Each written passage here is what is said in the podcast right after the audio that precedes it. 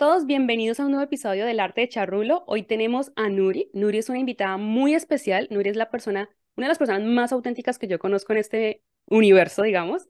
Y bueno, bienvenida Nuri a nuestro episodio. ¿Cómo estás? Tina, querida, qué gusto eh, estar contigo en este proyecto. Gracias por la invitación. De verdad que es un gusto poder compartir eh, este espacio contigo y deseándole todo el éxito para que tengamos muchos escuchas. Y, y, nada, Reina, aquí estamos para, para platicar, para echar rulo, que en México sería como echar chal, el mitote, pues, el mitote. La versión mexicana. soy mexicana, em, me llamo Nuria, eh, orgullosamente cuarentona, este año son mis 40, voy para 41. Eh, vivo en Suiza desde hace 16 años, llegué aquí después de terminar la universidad y la verdad, muy contenta de, de toda la, la, evolución y la transición que ha habido de, de todos los años que he vivido acá. Eh, decirte que vengo de, de, una, de un hogar de inmigrantes. Entonces yo crecí con esa dualidad de culturas, tener por una parte la España en casa, pero la cultura y la sociedad en un México, ¿no? Y después, claro, 25 años en la flor de la vida, decido venirme al país donde la neutralidad es ley y aterrizo en Suiza, obviamente un país muy generoso, pero con muchos contrastes, ¿no? Y hoy, pues, por la amistad que tenemos, quise traer el tema de la soltería, porque la soltería creo que es un tema que es eh, bastante actual Creo que las estadísticas no mienten, hay muchísimas más personas solteras que en relaciones y muchas veces la soltería puede ser por, por convicción, otras veces es por situación. Entonces, pues yo les voy a compartir mi historia y feliz de la vida de, de estar aquí contigo.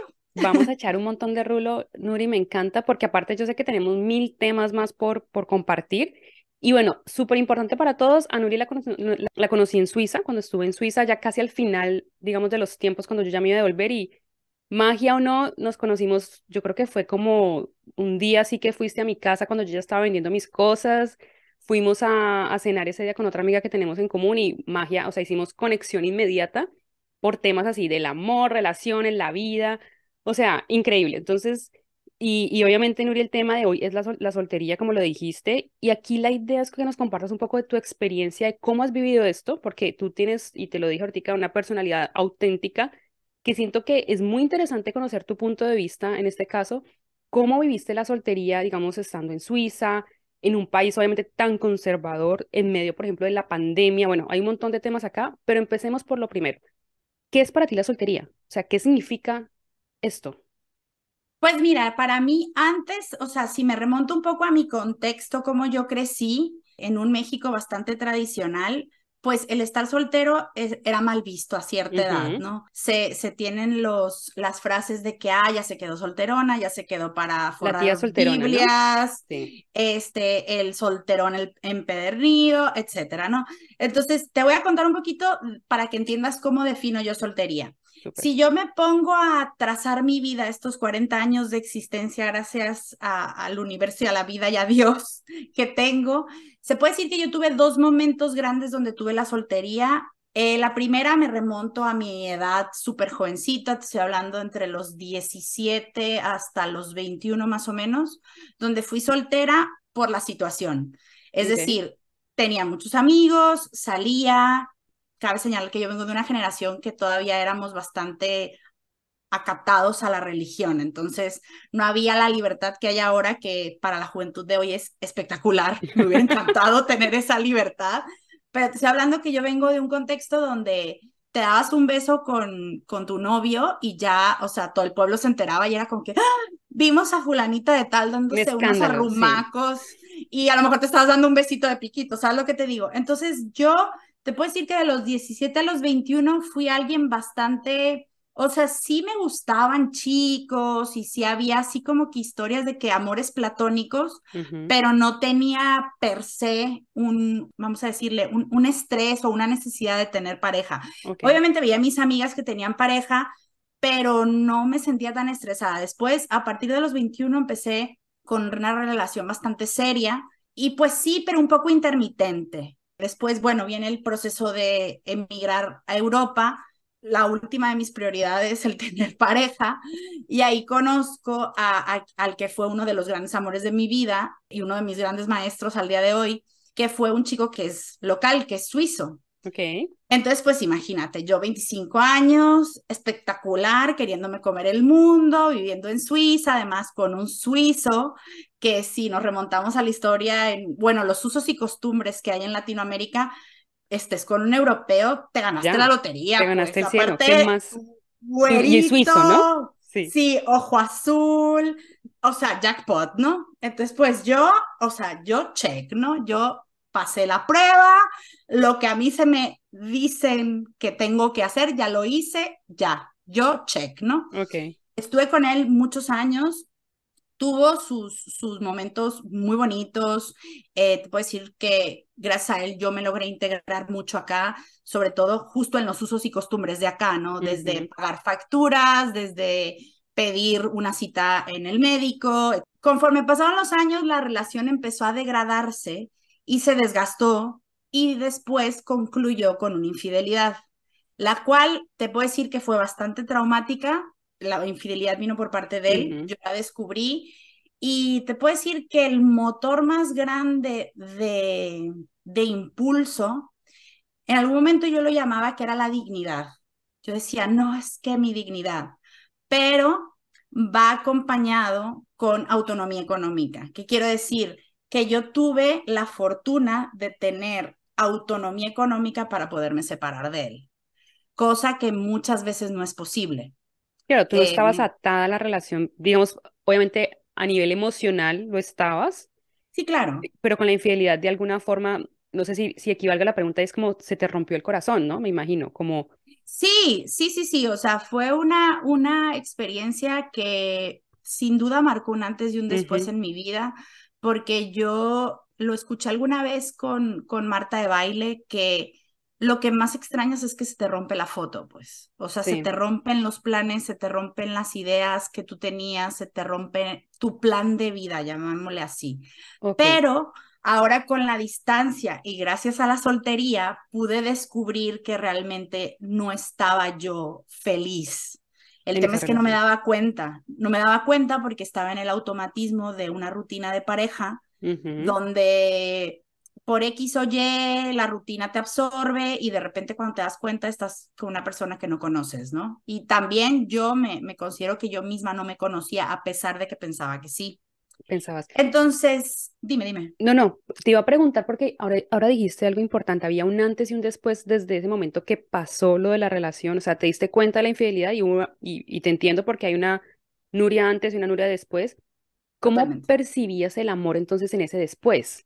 Pues mira, el, la primera reacción, más allá del, del, del trauma inicial, de, que es obviamente la, la, sorpresa, el shock, la negación, que no lo puedes creer, obviamente lo ves como un fracaso. O sea, lo ves como, híjole, ¿qué, qué hice mal? De acuerdo. Eh, ¿Qué me faltó?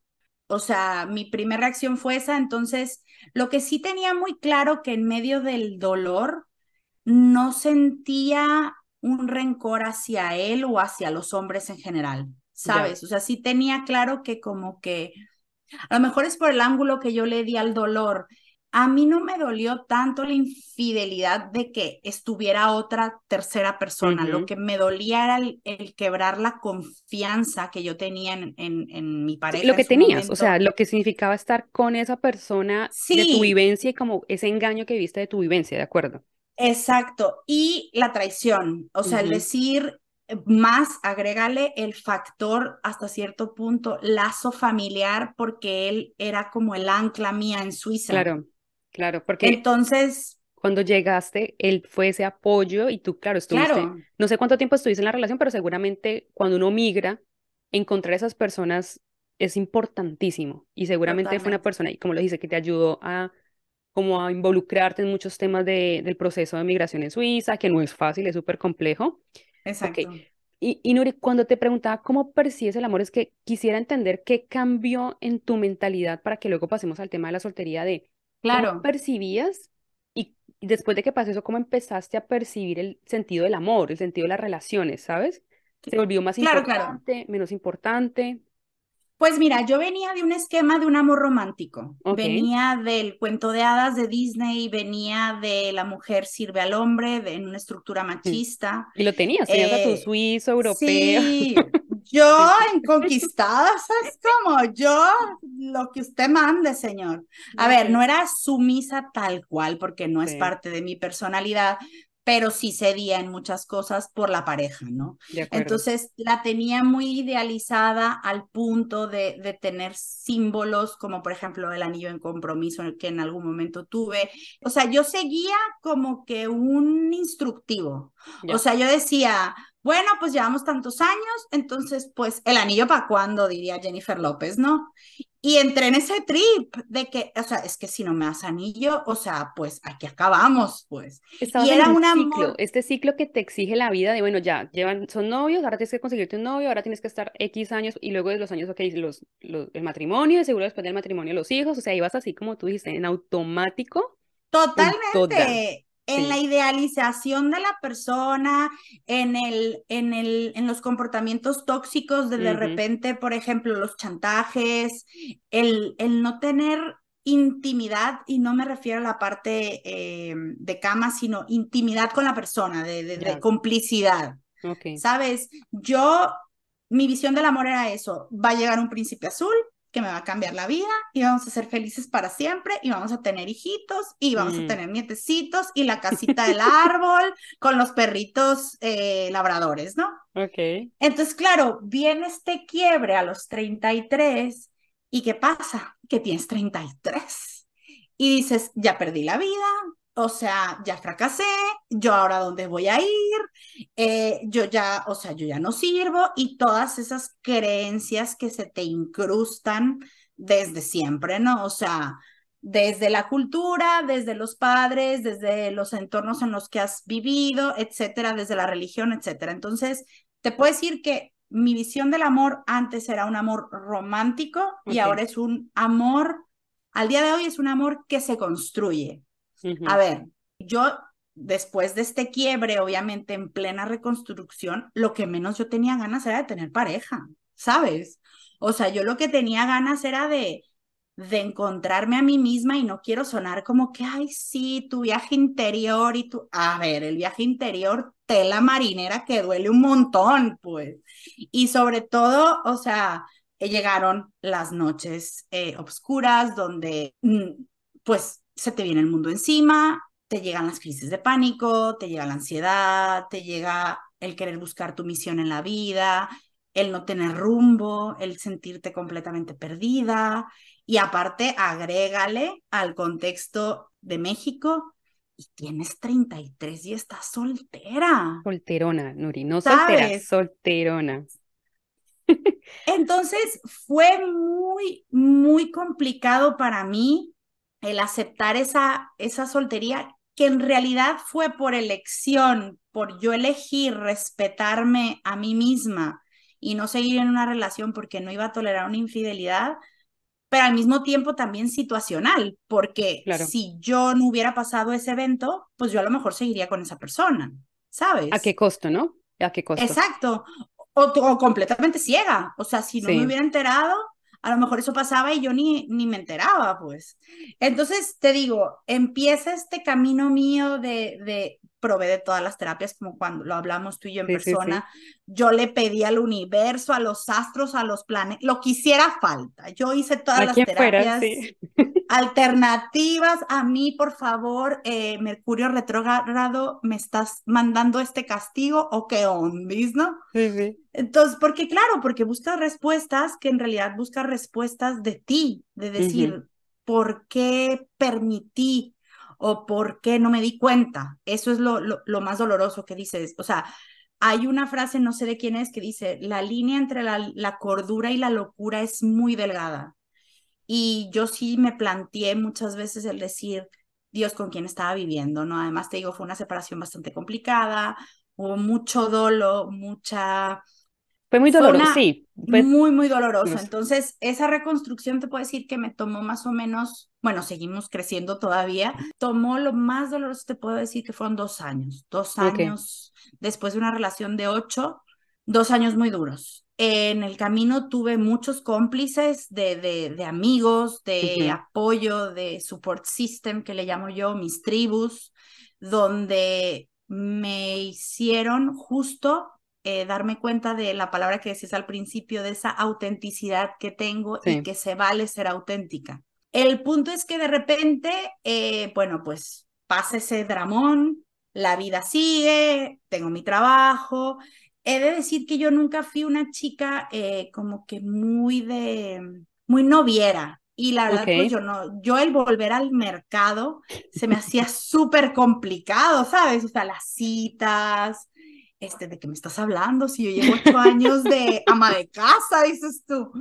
Entonces era como que, o sea, súper perdida. Me acuerdo que súper perdida, pero sí me acuerdo que ahí me fue dando pie a atreverme a ser egoísta. Pero Nuria, una pregunta. ¿Cuándo pasaste de este momento de listo, del duelo dos años, ¿Cuándo dijiste, sabes qué? Nuria vuelve otra vez al mercado. O sea, ¿eso lo dijiste conscientemente o fue en este proceso, digamos, de sanación en el que fuiste entrando como, bueno, hay que empezar a salir a conocer gente, con amigos?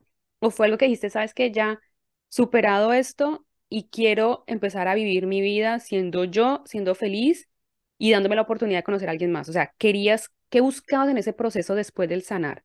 ¿Encontrar a alguien más? ¿Pasarla bien? Bueno, mira, la verdad no te puedo decir así que un momento hubo de decir, bueno, ya pasé el CAP, ya, ya estoy, ya. No, no, no, esto fue como que muy gradual. Obviamente la, la, ¿cómo decirte? Después de un corazón roto, te puedo decir que los primeros ocho meses es que ni siquiera pensaba en tener una pareja ni nada. De repente llega a mi vida una persona que había estado antes y una pareja anterior, no, no el que me fue infiel, otro. otro.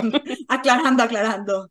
Y esa persona me ayudó, entonces volví a entrar como en la dinámica de pareja, de salir con alguien, y ahí volví a sentir el amor, vamos a llamarle así, o sea, volví a experimentar lo que era el amor.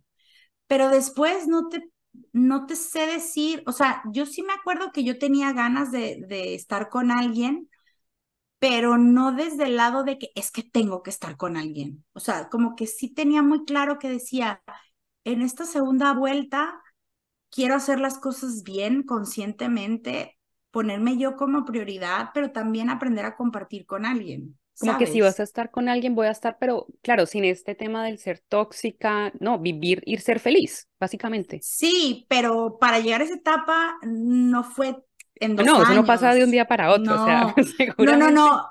Te puedo decir que sí hubo muchos momentos de desesperación, de sentir la el peso de la soledad es muy fuerte, ¿eh?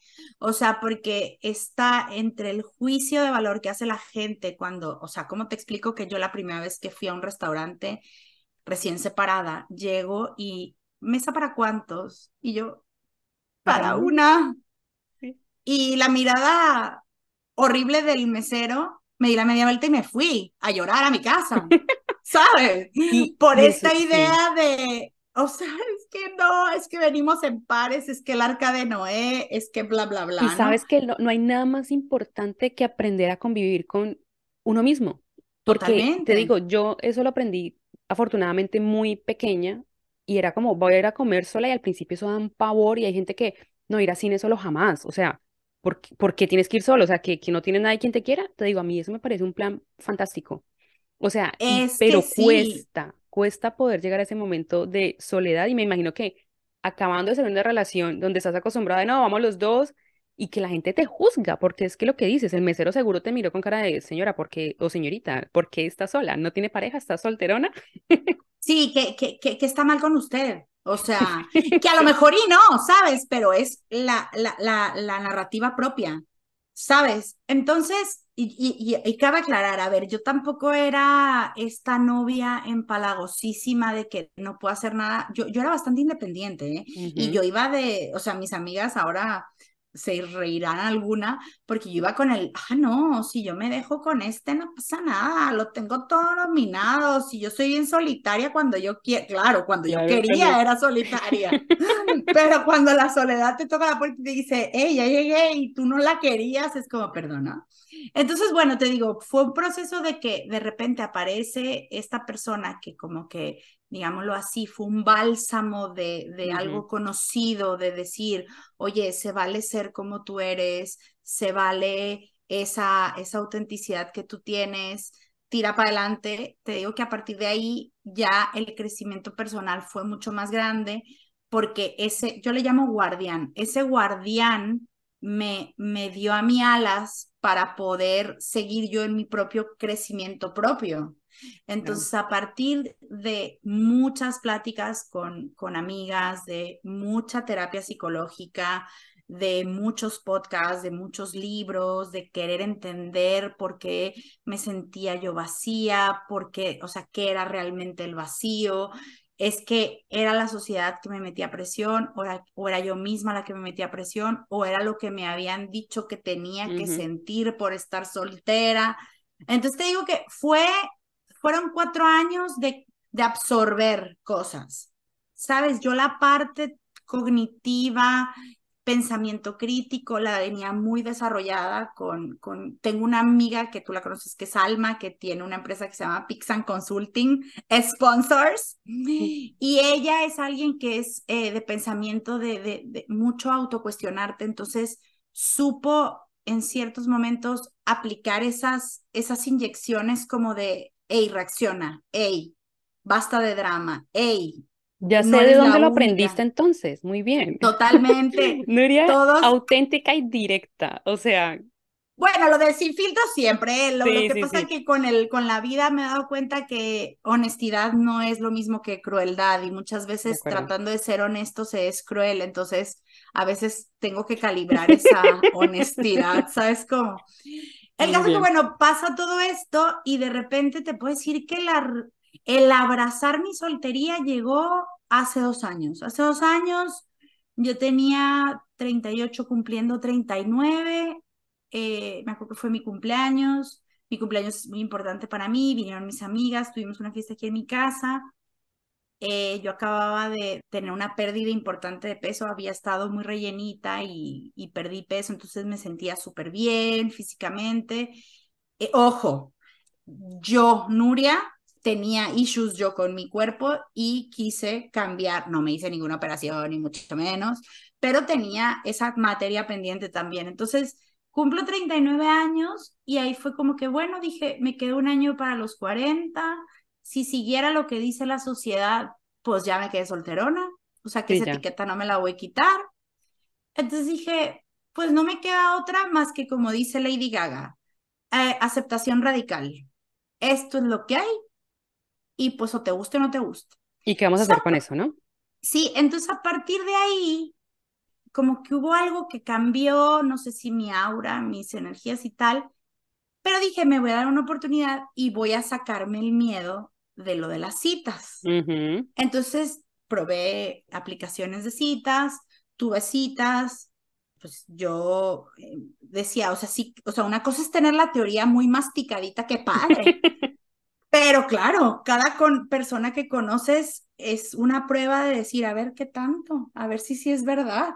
Oye, Nuri, y pregunta, ¿cómo te fue? Dos cosas. Uno, con la pandemia, porque ese tema con las citas que me dicen las aplicaciones y la pandemia no sé cómo se juntaban. Y lo otro es las citas, la pandemia y Suiza. O sea, ¿qué tan abiertos son estos suizos para estos temas? Ilústranos. Ah, no, no, no, no, a ver, a ver. Yo en la pandemia fui un oso hibernando. Yo en pandemia no conocía a nadie. Nada, ok. Fue pura autoexploración. Muy bien. Ahí fue cuando me dieron ese regalito y fue pura autoexploración. El mejor regalo que te dieron para la pandemia, súper. Ajá, entonces acaba pandemia y ahí es cuando yo digo, llegó el momento de salir, o sea, llegó el momento de experimentar, tienes que aventarte. Yo tenía muy claro que no quería salir con alguien de Suiza por realmente, o sea, no, no es, mm, ¿cómo decirte? No es por lo vivido, sino que este país hay un choque cultural muy fuerte. Puede haber mucho amor, puede haber eh, historias preciosas y todo, pero yo sé que yo para mí no congenio con la cultura de aquí. O sea, yo sí tenía claro que yo sí necesitaba conocer a alguien que tuviera mis mismos lenguajes del amor. O sea, a lo mejor no en el mismo orden, pero sí gestos, palabras, actos de servicio. Y aquí el, el, el hombre europeo, bueno, no quiero generalizar, pero pero por lo vivido es alguien que era muy confiable en su momento, era alguien que, que me ayudaba muchísimo, pero era alguien con el que al final yo no conectaba. Entonces, en mi segmentación, vamos a llamarle así, de nuevos prospectos, tenía claro que yo quería a alguien que fuera similar a mi cultura.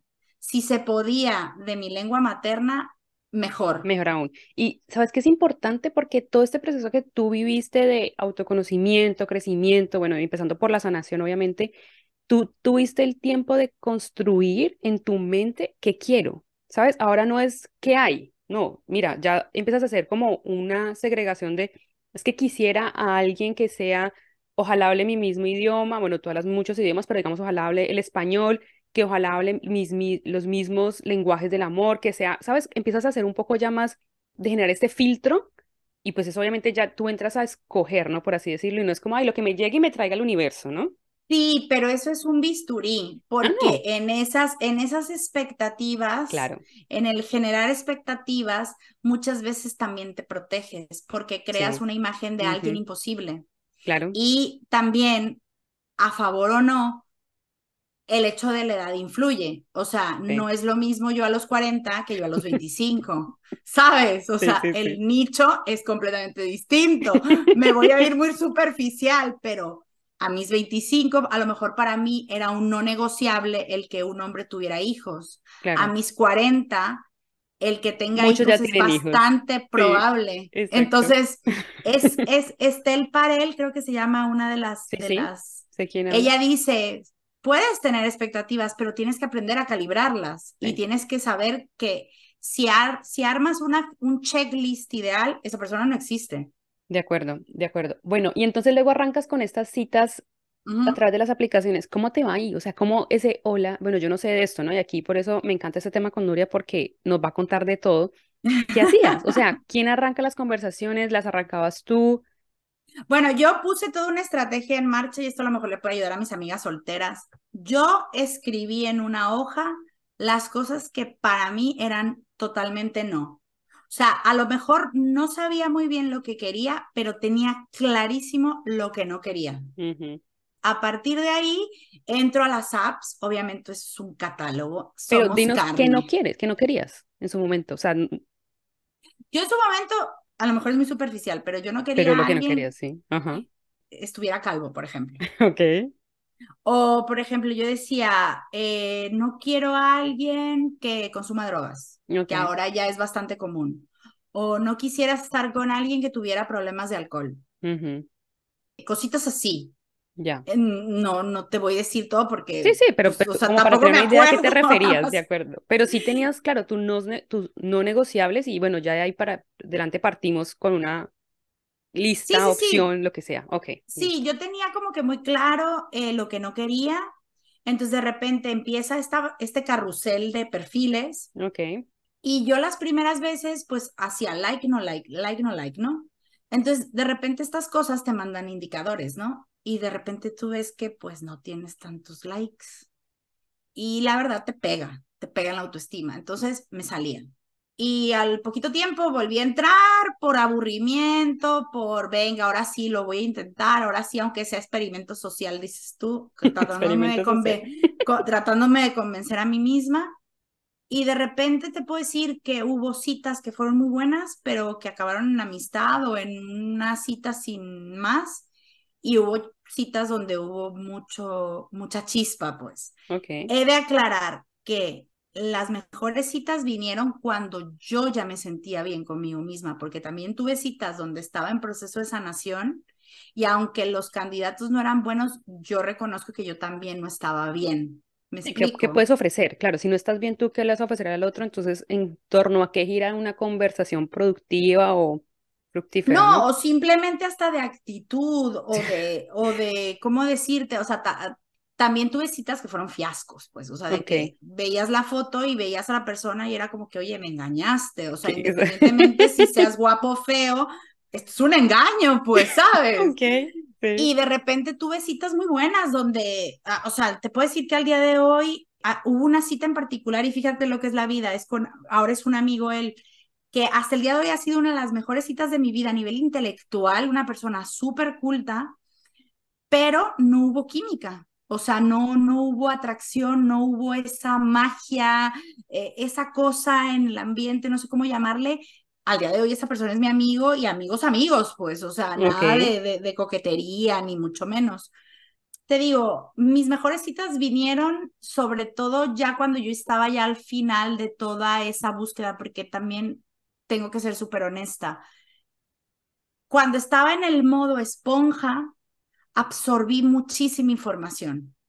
Entonces, cuando esa información la empiezas a digerir, llega un momento en que tienes como una sobredosis. Y de repente te llegan los miedos y, y te, te, guardas, o sea, y eso fue lo que a mí me pasó en pandemia, por ejemplo, que además era el miedo mundial, ¿no? De acuerdo. Entonces, en ese periodo que yo le llamo el periodo de incubación, cuando salimos, también viene un poco el decir, chin, o sea, ¿cuándo vamos a volver a estar en una pandemia? Yo lo que quiero ahora es vivir y dejar de pensar, ¿sabes? Entonces, fue salir con todas las ganas de salir a convivir con la gente después de la pandemia, pero también a decir, va, también quiero volver a amar, pues quiero volver a, a sentir bonito.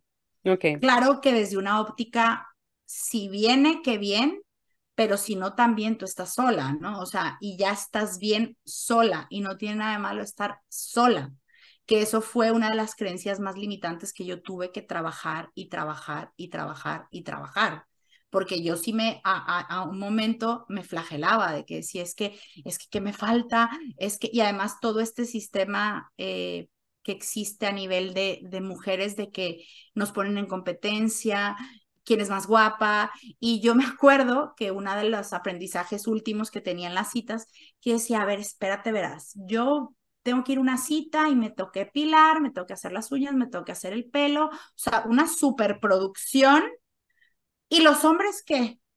O sea, yo sí quiero un chico que me venga con una camisita y un perfume bonito y afeitado, ¿sabes? Sí, sí, sí. O sea, si yo me estoy invirtiendo, quiero lo mismo de vuelta, un decir, ¿no?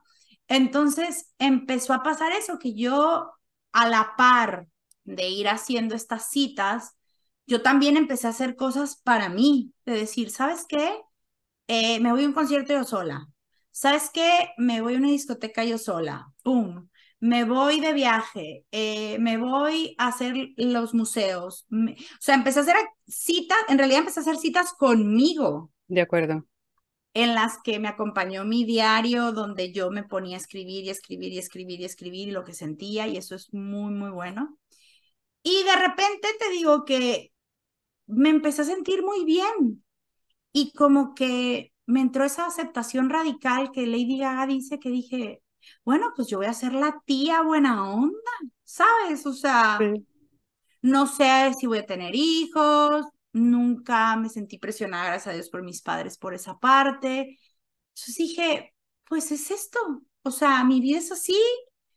Y, y empecé a ser una, una promotora de la soltería, o sea, tampoco de caer en el radicalismo de que, no, yo sola para siempre siempre había de fondo una, unas ganas, una ilusión de decir, oye, estaría padre volver a tener una relación, conocer a alguien, construir algo, compartir, pero si llega bien y si no, también. Claro, pero ya no desde la desesperación, digamos, de necesito una pareja para estar conmigo, no, porque ya estabas disfrutando el tiempo contigo en tus citas contigo Personales. Exacto, que dijiste, bueno, si hay alguien para acompañarme, súper, pero claro, ahí es donde yo te, insistía un poco ahora y es, ese acompañar tiene que traer valor y tiene que ser alguien con quien te sientas bien, con alguien que te sientas que te aporta, porque al final ya estás bien tú sola, ¿sabes? Sí, no, y aparte sobre todo creo que lo que más me ayudó mucho a mí entre los muchos podcasts que escuché es que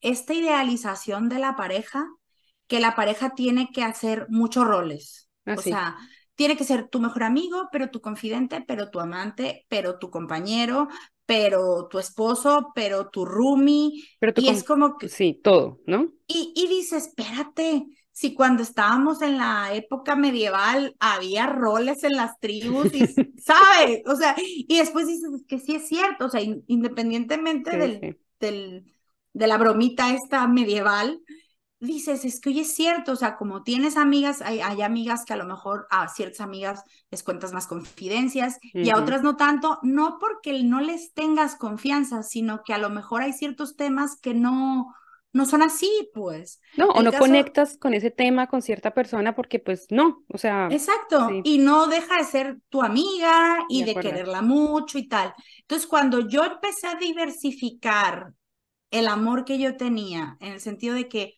oye, yo puedo amar siendo muy buena hija de mis padres, siendo una mejor hermana para mi hermano, siendo una amiga de verdad, o sea, siendo una madrina, siendo una sobrina, siendo, ¿sabes? Cuando yo empecé a diversificar el espectro del amor, obviamente me faltaba la pareja. decía, pero tengo amor en mi vida, entonces, ¿en realidad estoy sola? No, nunca estamos completamente solos. Nunca. Y, entonces, Nuri, aquí, porque yo siento que ya en este momento de la historia tú ya estabas empezando a sentir de, estoy lista para dejar de estar soltera. ¿Se me explico? No. ¿O no? Pero es, no, es que nunca pasó eso por mi cabeza. Era, completamente al contrario. O sea, yo como que en el momento en que yo decía, estoy llegando al Everest de, estar en, la cúspide de la soltería, ¡pum! La vida me dice, ah, sí, pues tómala. Exacto, entonces aquí, aquí entonces no hubo un momento que tú dijiste, ya, yo necesito ahora pareja. No, tú seguías en tu momento de soltería con todo y tú creías que más y más y más. Y bueno, aquí la historia entonces es, ¿qué pasa cuando la cúspide te dice, no, amiga, así no es? O sea, ¿qué pasa? Regrésate tantito, no, no es cierto. Viene otra, ya no es el Everest, es otro monte más alto. No, pues te digo, yo estaba en, en uno de mis mejores momentos de mi vida, contenta con mi trabajo, contenta con mis amigas, con una buena vida social, este, con actividades propias, eh, me metí a hacer baile, que a mí me encanta bailar. Yo tenía mi agenda planeada a la semana. Yo tenía el tal día voy al gimnasio, tal día voy a cenar con esta amiga, ta, ta, ta, ta, ta, ta. Y de repente me llega eh, el que hoy es mi novio, que mandó muchos besos y que va a escuchar este podcast. Y, y llega este hombre con, con esta seguridad de, oye, ¿sabes qué? Este, yo quiero algo contigo y quiero algo en serio. Pero devuélvete un momentico. ¿Estabas en una cita con él a través de esas aplicaciones que tú estabas? Sí, yo de repente, sí, sí, sí. A ver, yo seguí en las aplicaciones de vez en vez me metía, veía uno que otro y decía, Meh", pero, ah, la estrategia que iba a decir, perdón, me voy a regresar un poquito. Lo que yo me di cuenta de estas aplicaciones es eso, que no te puedes dejar llevar por las estadísticas que hay, no te juzgues a ti misma si no tienes likes o no likes y deja, en lugar de ser tú la que da likes o no likes, mejor segmenta eso y a los que a ti te den like, tú ahí haces tú tu filtro. Así tú no pierdes tiempo viendo perfiles. ¿Me explico? Sí, sí. Es un poco como matemáticas. Es como decir, mira, ¿sabes que yo no voy a perder mi tiempo dándole derecha izquierda al, al swipe? Mejor me espero a que un X número de personas me digan que les gusto, porque obviamente a nadie nos gusta el rechazo, entonces, mejor en lugar de ser yo la que da el primer paso, que sean ellos los que dan el primer paso. Entonces, de ese nicho de personas que me pusieron like a mí, yo a partir de ahí hago yo mi filtro. Vas a revolucionar el algoritmo. Pero sí, sí, sí. Claro, de los que ya tienes un sí por sentado, digamos. Sí. Mira ahí y a eso les das el like y haces el match y bueno, seguro. Exacto. Entonces, lo curioso de, de, de mi novio es que justo él me da like y como era por Facebook, brinca que tenemos un amigo en común. Entonces, pues eso ya como que dices, ah, es de mi red más o menos. A lo mejor es alguien que esté en mi entorno, pero no lo conozco. Pero ahí me entró un poco el, bueno, pues, eh, bueno, es español mi novio. Dije, bueno, es el grupo de los españolitos. Vale más estar bien con esta gente porque uno nunca sabe. sí, sí y se la voy a regresar, o sea, ¿sabes? O sea, él me pone un corazoncito, porque en Facebook creo que te mandan un corazón y tú les puedes contestar con un corazón, una sonrisa, o de plano no te pueden contactar, ¿no? Y yo no fui tan aventada y le mandé una sonrisita de quejín. Y entonces a partir de ahí empezamos la conversación, pero fue una conversación bastante plana en el sentido de que, ah, conoce a tal, sí, lo conozco. Ah, oye, pues qué bien. Oye, pues qué te parece si quedamos para tomar algo. Va, va de verdad, yo a esa cita nunca la vi como cita. Fue como una cita romántica. Nunca jamás, sí. jamás. O sea, yo dije, voy a conocer a uno de la red de españolitos. ¿Qué tanto? Un trago, chao. O sea, y eso estuvo espectacular porque expectativas cero. Y yo fui yo. O sea, yo llegué, además nos quedamos de ver en una estación de tren. Y casual, pues de, hola Nuria, hola tal, guardo la privacidad de mi amor. y fue como que, oh, vamos a tomar algo, pues vamos, como si conoces a alguien que habla, y, habla tu idioma estando en Suiza, pues, ¿sabes? O sea, el que habla en español, mm, hay bastante gente que habla español, pero pues no es tan, tan, tan común. Nos vamos a tomar algo y yo literal, pues yo empecé a preguntar como el FBI, pero no desde el lado de que quiero esto y esto y esto, sino de que, oye, ¿tú qué piensas de la vida? O, oye, ¿cuál es tu plan? Y, Dame tus, valores principales, a ver si. Dame tu SWOT acá, tus fuerzas, tus debilidades y tus oportunidades. No, no, no, o sea, fue, fue realmente el, decir, oye, pues ya que estoy con esta persona, pues voy a preguntar, o sea, no pierdo nada, en una de estas no lo vuelvo a ver y qué tanto, ¿no?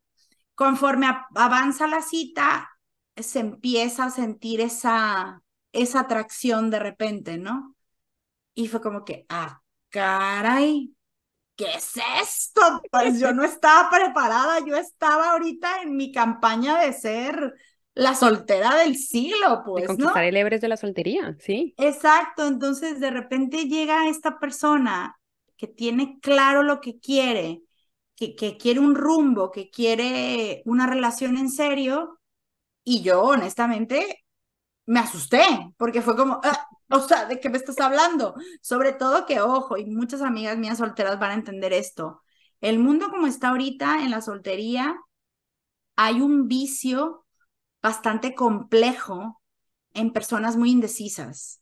Entonces está el famoso ghosting, está el, el bombing, está el gaslighting, muy. Pero bueno, estamos aquí. Si estás dándome muchas palabras que no tengo ni idea de qué estás hablando. Bueno, o sea, en el mundo de las citas, de repente sales con alguien, te bombardea piropos y ese es un love bombing. Okay. Y de repente, a lo mejor el día siguiente, ni te escribe nada. El ghosting, eso y, y ese es el ghosting. Y de repente tú te estás haciendo las teorías impensables y a lo mejor no tiene que ver contigo. Sí. Mucha gente lo hace por estrategia otra gente es porque es despistada. Ok, ok. O como dice la película, no le interesas tanto, pues, ¿sabes? Sí, sí, sí. Pero claro, como a las mujeres nos inculcaron hasta cierto punto el tienes que, ¿cómo decirte? Hay toda la palabra en francés, pero... Pero dile en francés, aquí nuestro, nuestra audiencia tu dois plaire, o sea, tienes que ser agradable, tienes que ser atractiva, o sea, como si fuéramos un producto y es como, ¿por? Sí, sí, sí. Por. Entonces, yo venía de citas eh, bastante complicadas de, de, de personajes que son muy buenas personas, pero como que no tenían muy claro pero como que sí, como que no. Como que no saben qué querían, si algo serio o no serio. O sea, si no es nada serio, dime, estamos en la misma onda, o si es serio, ok, en la misma onda, pero pues yo no estoy ahí, pero. Sí, pero hasta cierto punto yo me identificaba con esas personas porque yo tampoco como que tenía muy claro, o sea, yo estaba, yo estaba muy contenta siendo soltera y a lo mejor evaluando la posibilidad de decir, oye, pues puedo ser una de estas parejas modernas que caquen en su casa y Dios en casa de todos. Pues. Ok. O, por ejemplo, me tocó estar con personas que tenían hijos y esa parentalidad del decir, cuando estás con alguien que tiene hijos, tienes que tener muy claro que tu posición, o sea, tú no eres prioridad. O sea, la prioridad son siempre los hijos, ¿no?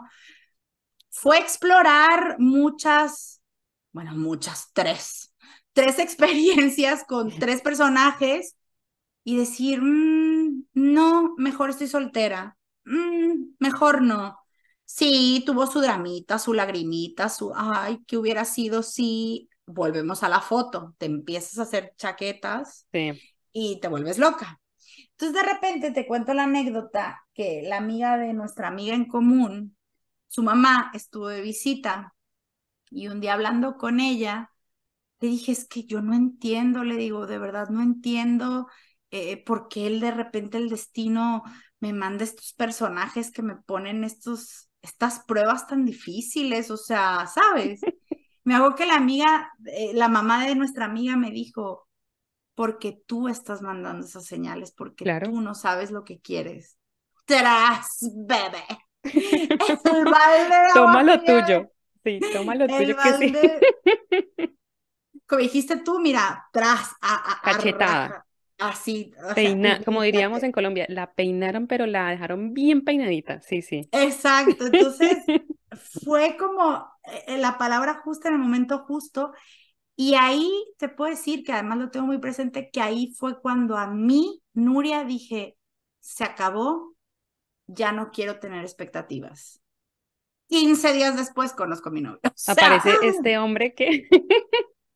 O sea, fue como, ok, ya déjate hacer historias, déjate hacer novelas, déjate hacer, porque era un circo. Basta, basta, ya está, ¡pum! El destino me, me, me trajo esta relación que lleva ahora seis meses, en la que me encuentro muy, muy feliz. Pero eso, las primeras etapas de la relación, lo contamos fuera del aire, era difícil, porque claro, yo llevaba seis años soltera. Sí, viviendo tu vida, tu independencia, hacías lo que querías cuando tú querías. saber. obviamente uno estando en una relación se vuelve un tema ya de conciliar, porque pues son dos personas con gustos seguramente diferentes. No sé, vamos a ver una película, ok, pero si tú quieres, tú te vas a ver la que tú quieras, ya, punto, no tienes que preguntarle a nadie. Y ahora es... No, sí, las, yo creo que lo más difícil para mí eran sobre todo las manías. Ok los tiempos no es pedir permiso, porque no estamos en la época de la Inquisición, pero claro, o sea, yo antes era, me voy al cine, me voy al cine, me voy a la discoteca, me voy a la discoteca, y ahora al estar en una relación es como, oye. La comunicación. No es el permiso. Te aviso, te aviso que, oye. Eh, te aviso, te anuncio, como dice Vamos, sí, o vamos, o, ¿sabes? Entonces, a mí esas primeras etapas de relación, además que te digo que mi novio llegó con todos los poderes hecho a mano, y yo dije, Dios mío, esto no puede ser verdad. O sea, este chico tiene lo que yo alguna vez eh, puse en una lista.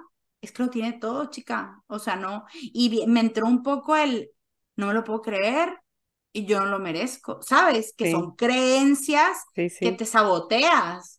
Porque dices, no, es que esto no puede estar pasando. No, es que y si está pasando se va a acabar pronto porque entonces no me lo merezco. Sí, sí, oh Dios. Totalmente. Entonces fue mucho hablar con él, eh, mucho alinear nuestros pensamientos y yo sí me acuerdo y él se ha acordado muy bien que cuando nos conocimos yo una de entre mis preguntas de FBI le dije algo así como que oye tú qué piensas que cada persona tenga un tiempo para sí y el cómo. Le digo, sí, o sea, si tú vivieras en pareja y de repente yo te dijera, oye, ¿sabes qué? Me quiero ir a tal parte yo sola. O sea, ¿te lo tomarías a mal? Y él, pues claro, le digo, pero ¿por qué te lo tomarías a mal si a lo mejor no tiene nada que ver contigo? A lo mejor la persona quiere hacer ella algo sola. Y ese tipo de cosas empezaron a pasar al principio, que de repente hacíamos planes y yo, claro, en mi trip de, de no querer soltar la soltería, yo era como que, me voy con mis amigas. Y él, oye, pero ¿y si yo quiero salir contigo? Ah, no, hoy es viernes y hoy me voy con mis amigas.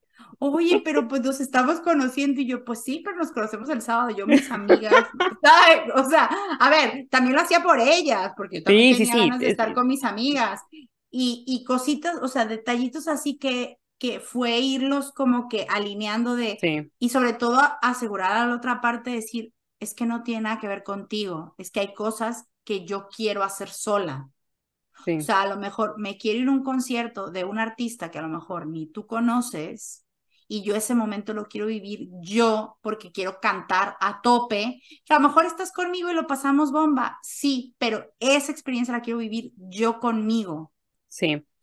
Y a partir de ahí, te digo, fue empezar a calibrar y a empezar a, convivir y a conocernos. Y en eso estamos. O sea, te digo que me encuentro muy feliz, estoy muy, muy agradecida de, de que la inercia trajo que nuestros universos se encontraran, bastante consciente y sobre todo con una idea del amor más, ya no ese amor romántico que también... Más realista, sí. Es un amor más realista, es un amor que se construye y que sobre todo no idealices a las personas porque las personas no somos perfectas. Entonces, si quieres a alguien, lo quieres con sus luces y con sus sombras. Súper. No, Nuri, o sea, decías algo al principio, al principio de tu pareja, digamos que tuviste, que estuviste cuando llegaste a Suiza, y lo decías, ¿no? Fue uno de tus grandes amores, pero fue también uno de tus grandes maestros, y, y la situación como tal que viviste con él y después de él te enseñó demasiado. O sea, creo que eso te hace evidentemente ser la persona que eres hoy, a pesar de ser una relación, ser una persona independiente, una persona auténtica y, y ser Nuria. O sea, creo que antes, no, no te conocía antes obviamente, pero creo que eso potencializó la Nuria que eres hoy en día y decir, aquí estoy, aquí me quedo, esto es lo que me gusta, esto es lo que no me gusta. Si vamos a caminar juntos, caminamos juntos, pero también con lo que yo disfruto, ¿sabes? Entonces. Sí, no, y sobre todo que es, o sea, yo creo que el agradecimiento más grande es a mí misma y sin ser ególatra, o igual y un poquito, sí, pero justo, justo esa persona en el momento en que llegó, no sé cómo explicártelo, Lina, pero en ese mar de dolor, yo tenía, no sé cómo llamarle al día de hoy, no sé cómo, cómo nombrarlo, pero yo tenía una fuerza interna que me acuerdo verme al espejo completamente demacrada por los ojos hinchados de tanto llorar y yo misma decirme al reflejo, vas a estar bien. Bueno, y, y eso está increíble. Y aclaro porque decía que era tu, uno de tus maestros, lo cual no quiere decir que él haya hecho esto por ti, porque esto lo hiciste tú y tu fuerza interior de decir, basta, vamos a estar bien, ah, que el camino va a ser largo y doloroso, seguramente, pero estás acá. Y me encanta, o sea, me encanta esta historia, Nuri, de verdad, yo sé que la hemos hablado un poco muy general, pero ver este proceso que has tenido, hoy en día te, te sigo obviamente en las redes sociales y hablamos porque pues no estamos ya en Suiza juntas, pero ver este proceso con esta pareja que tienes hoy en día que te hace feliz, que le entrega otro nivel de alegría y felicidad a tu vida, genial, genial. Ahora, para ir terminando, Nuri, ¿qué es lo que más puedes decir que ha sido lo bueno y lo malo de la soltería, como dos cosas buenas y dos cosas malas, que tú digas como, mira, aprendí esto de la soltería, le aprendí un montón, me encantó y esto no, nada que ver. O sea, si lo pudiera borrar de aquí, lo borraría. Bueno, mira, la, no sé si te voy a poder contar las dos de cada uno, pero lo malo de la soltería y sobre todo de vivir sola, porque cuando vives en comunidad o con roomies cambia, ¿no? Pero para mí lo más malo de la soltería es el peligro, o vamos a llamarle así, el instinto de supervivencia. Ok. Desarrollo rápido. Por ejemplo, yo a veces me atormentaba con la idea de que es que me voy a caer en el baño y me voy a ennucar y aquí en Suiza me van a comer los perros a lo, a lo Bridget Jones, ¿eh? Y nadie se va a dar cuenta. Y nadie se va a dar cuenta y aquí me voy a morir eh, en el baño. E, eso era algo que a lo mejor suena con risa, pero sí a veces yo era como que, puta, perdón, ¡Ah! No, no, no, no, está no Me puedo, No me puedo caer, no me puedo accidentar en mi hogar, y me tengo que extra cuidar porque no, no tengo alguien a quien poder pedir una mano. Aquí no es como en América Latina que aunque tienes la vecina chismosa, en una emergencia, en una emergencia te tumba la puerta y te salva. Aquí te puedes pasar días Morir, Que el vecino no le importa. Y vete a saber cuando te encuentran. Yo tengo la, la, dicha de tener un hermano que más o menos está pendiente de mí, pero en el pronto es eso, eso sí a veces me, me atormentaba y eso es, claro, de vivir sola, o vivir sola en esa soltería, no tener una pareja y eso, ¿te pasó algo parecido cuando salías a las citas, por ejemplo? Ah, yo, yo siempre he pensado en las personas que, no se van a citas y es como, ¿qué tal que salga con este chico? Y luego termine por allá descuartizándome, o sea, yo qué sé, ¿sabes? Muy como Latinoamérica este pensamiento tal vez. Sí, bueno, a ver, es todo un mecanismo de, de autocuidado, ahora sí que yo, yo siempre que salía a las citas, siempre mandaba la señal a mi hermano de, oye, esta noche voy a salir a tal parte eh, con X persona, ¿no? yo no, bueno, en Latinoamérica compartiría la ubicación, por ejemplo, eso sería una cosa. Eh, y también siempre eh, a medida de seguridad eh, verte en lugares públicos y en lugares que tú conozcas. O sea, no que el chico te cite a lo mejor en un restaurante que tú no conoces. no, yo siempre elegía yo el lugar de en tal lugar y de tal hora a tal hora, siempre jugando con el factor de que en Europa se hace de noche bastante tarde. Sí. O sea, aquí estamos, o sea, yo por ejemplo, en mis citas casi siempre todas fueron en verano, entonces yo las hacía entre las 7 y las 9, aquí anochece nueve y media. Entonces yo siempre jugaba con eso de que fuera de día, para poder volver y que fuera de día. Eso uno.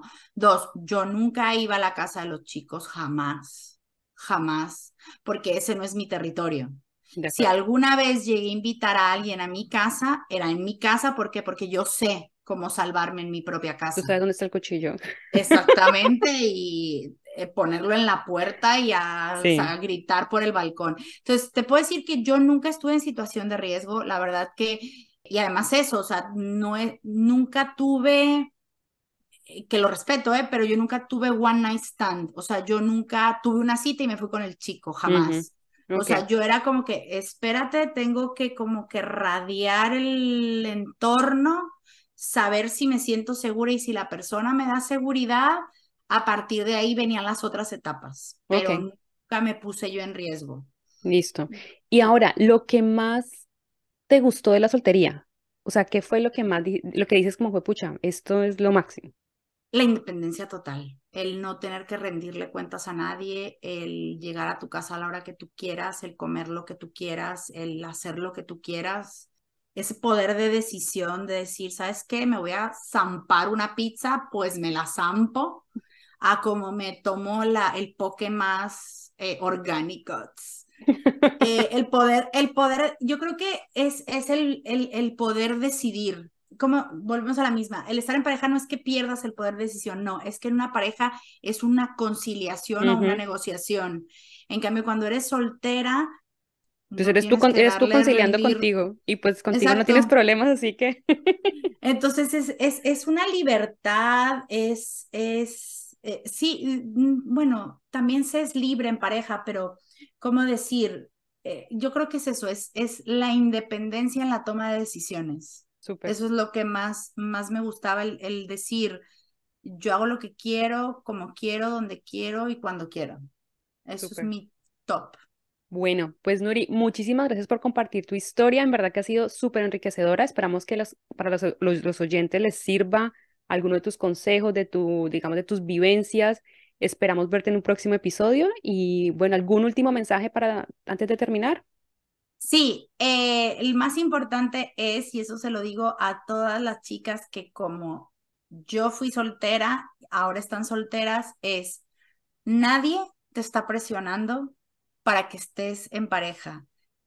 Puedes ser soltera y tener una vida sexual extraordinaria y no tienes que rendirle cuentas a nadie más que a ti misma. Y puedes divertirte y pasarla muy bien. Y sobre todo la tercera cosa, el amor no siempre viene en un frasco de una pareja, el amor lo puedes tener en muchísimas personas, amigos, animales, em, familia.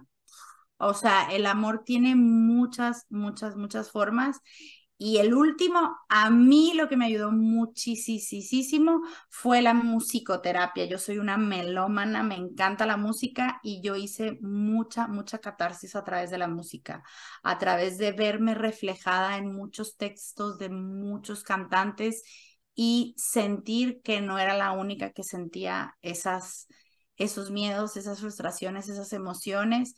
Y mi última recomendación, esto viene de, de, mi amiga Alma, la de Pixan Consulting, para que chequen su página, es coach de liderazgo. Es, hay un libro que creo que te lo mandé, el de Welcome Home, Bienvenida a casa, de Na, Nadja, no tengo el lápiz. Luego lo dejamos anotado, sí. Ese libro de verdad que es un mapa en el que creo que el aprendizaje más grande que yo tuve en ese libro fue el decir, las emociones son temporales. Entonces, trata de visualizar ese miedo, esa tristeza, esa frustración como si fuera un visitante, recíbelo en tu casa, tómate un té con él, pero sabes que ese visitante se va a ir. Entonces, abrázalo y déjalo ir. Y disfrútalo mientras pasa. Así que. Exacto. O súfrelo también, porque cuando vívelo, disfrútalo. Pero, pero todo pasa. al tope. Si vas a llorar, llora moco tendido. Si vas a renegar, maldice si hace falta, rompe cosas. No le hagas daño a nadie. Pero eso, vive la emoción en su, en su esplendor para después soltarla. De acuerdo. Bueno, Nuri, muchísimas gracias por acompañarnos el día de hoy. Los invitamos a que escuchen un próximo episodio y que nos sigan en las redes sociales El Arte de Charrulo. Un abrazo a todos. Chao. Bye.